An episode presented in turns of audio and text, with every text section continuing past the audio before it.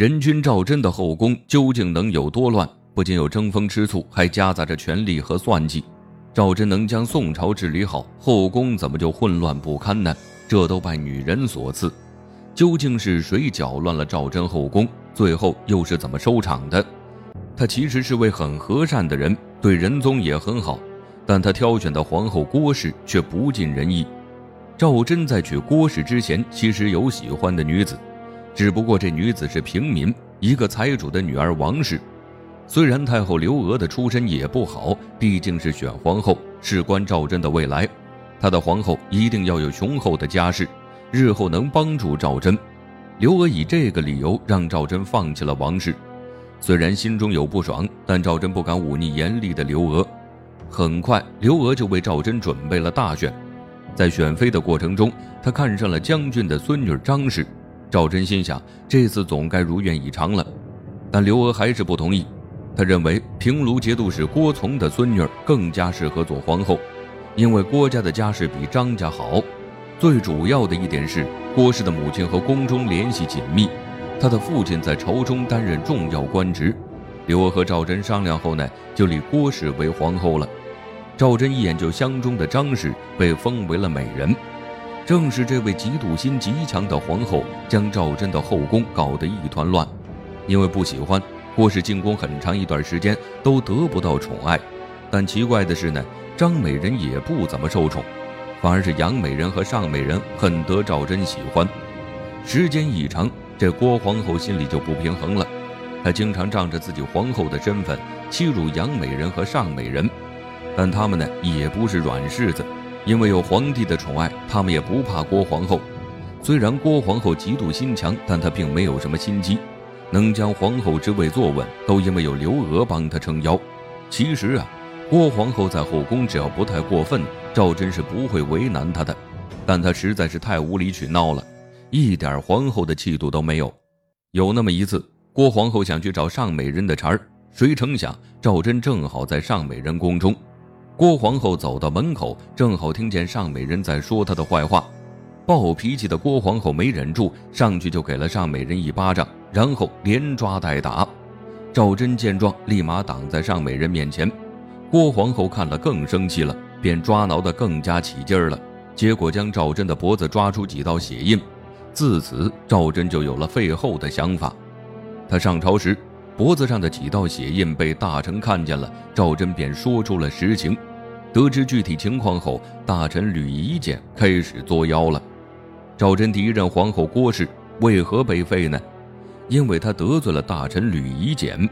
吕夷简买通谏官向赵祯进言，说郭皇后为后九年，至今无所出，应当将其废除。吕简用的这个理由其实有点牵强，因为当时赵祯的后宫没有妃子生下皇子，要是以这个理由将郭皇后废了，岂不是荒唐之举？赵祯自然也明白这个道理，暂时打消了废后的想法。可大臣吕夷简却不愿善罢甘休，他不断找机会想让赵祯废了郭氏，结果还真奏效了。赵祯下了道圣旨，说郭皇后因常年无子，自愿降位敬妃。久居长宁宫吃斋念佛，这道圣旨实在是太高明了，既没说废后，又将郭氏妥善安置了。这种表面功夫，朝中大臣都能看出。于是他们联合起来，让赵祯收回旨意，还说这样的废后行为不是明君之举。这时，吕夷简又使幺蛾子了，他对赵祯说：“就应该杀几个大臣，这样他们就消停了。”赵祯再一次听了吕夷简的建议，处置了一些大臣。但是没有斩杀他们，大多都被降官了。但最惨的还是郭皇后，她没想到只是打了一架就闹到废后这一步，他悔不当初，但已经来不及了。郭氏被废半年后，赵祯的身体反而垮了。经过杨太后一番打听，才知道是杨美人和尚美人干的好事儿。结果杨太后将两位美人赶出了皇宫。赵祯虽然不舍，但不敢忤逆太后，也没说什么。赶走杨美人和尚美人后呢，赵祯没了留恋的女子。但随着时间的发展，赵祯逐渐成熟，他竟然思念起被废的郭皇后，觉得自己对不起她。当时年少轻狂，的确有点对不起她，于是派人去看望了下郭皇后，还让人带上一首他写的小诗。这首诗表达了赵祯浓浓的思念之情，还有让郭氏重新回宫的意思。经过打击后的郭氏变得沉稳了些，他明确地告诉赵祯，想要再次册封，必须要文武百官上册。郭氏的要求让赵祯很是为难，可是还没等赵祯拿定主意，郭氏就生病了。赵祯赶紧派太医去医治，却丝毫不见好转。郭氏从病发到身亡只有短短几天的时间。郭氏去世的时候只有二十四岁，按理来说正是抵抗力最强的年纪，而且在病发前没有一点征兆，这只有一个可能：郭氏是遭人陷害。这人极有可能是郭氏从前得罪的大臣严文应，他的儿子严氏良是太医，只有他能做到悄无声息的下毒。但人死不能复生，赵祯也没证据，只好将郭氏追赠为皇后，然后以皇后礼厚葬了她。郭氏一死，后位空了出来，后宫的妃子也没几位，很快就有新人进宫了。这次挑选皇后，赵祯多了两个条件，那就是人品素养。还有管理后宫的能力，经过一番挑选，最终将曹氏立为皇后。她是非常稳重的人。曹皇后的遭遇为何还没郭皇后好？她是将门之女，但才学一点也不差，精通四书五经，为人还十分和善，将后宫管理得很好。这样贤惠的皇后，最终也没能得到一个好的结局。这是为什么呢？因为这次选秀，赵祯先看上的不是曹皇后，而是身世不怎么好的陈氏。本想将她立为皇后，但仔细一查，发现陈氏的父亲竟是官奴，所以不能立为皇后。赵祯也只好作罢。陈氏没做成皇后，这才轮到曹氏。虽然曹皇后各方面都做得很好，但赵祯对她不来电，一直都是客客气气的。后来赵祯又遇到了张修元。这位张氏不是之前的张美人，但赵祯给她的封号同样是美人，也被称为张美人。前一位张美人呢，进宫不久就生病去世了。现在这位张美人就不好对付了。她原本是一个宫女，在赵祯身边伺候，因为有几分姿色，有机会揣摩人心，得到了赵祯的喜爱。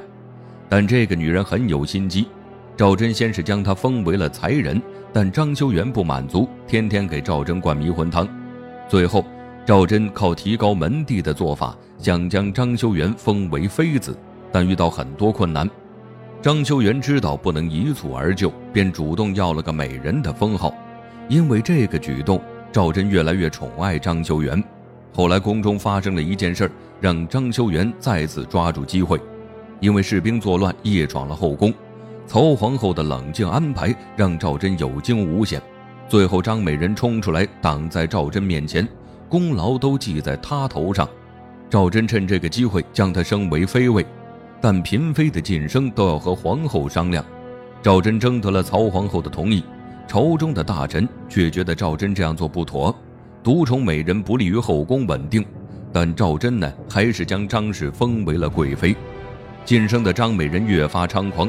竟然遐想起皇后之位，还买通朝中之人，在赵祯耳边吹风，说士兵夜闯后宫，正好在皇后宫外，说不定是皇后为了争宠故意设计的戏码。赵祯听了这话，半信半疑，但他派人调查一番后，却没有找到任何证据。曹皇后依然稳坐皇后之位，张修元没能得逞，心有不甘，他只有一个目的，那就是坐上皇后之位。后来，他仗着赵祯对他的宠爱，在后宫不断挑衅曹皇后。一次，他想出游，竟然想用皇后的仪仗，曹皇后大度，还真就借给他了。赵祯得知后，觉得有愧曹皇后，便没有纵容张修元这一次。为了坐上皇后之位，张修元一直都努力着，但他运气不好，在贵妃之位上逍遥了六年，就病逝了。张修元的死对赵祯的打击不小。他还不顾群臣反对，以皇后之礼厚葬了张修元。没了张修元，赵祯和曹皇后之间依旧没有起色。渐渐的，曹皇后和赵祯越来越疏远。她没有一儿半女，在后宫孤独的度过了一生。赵祯虽然是位好皇帝，但他的后宫一点儿也不省心。